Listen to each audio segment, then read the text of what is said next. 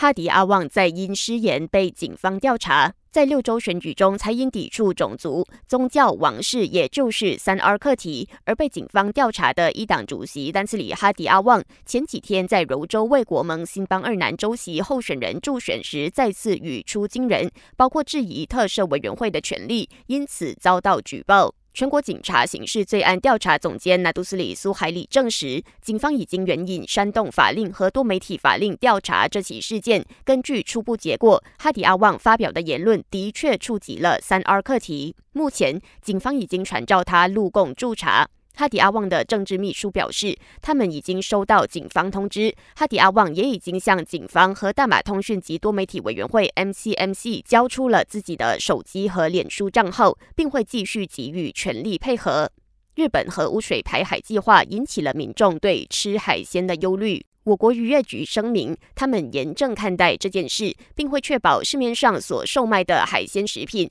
没有遭到核污染。部长纳杜斯里·穆哈默沙布则声明，农粮部会继续通过大马检疫及检验局改善边境的管控和执法，以确保食品安全、疾病控制。可能威胁到国内农业的害虫也不会进入我国。感谢收听，我是资琪。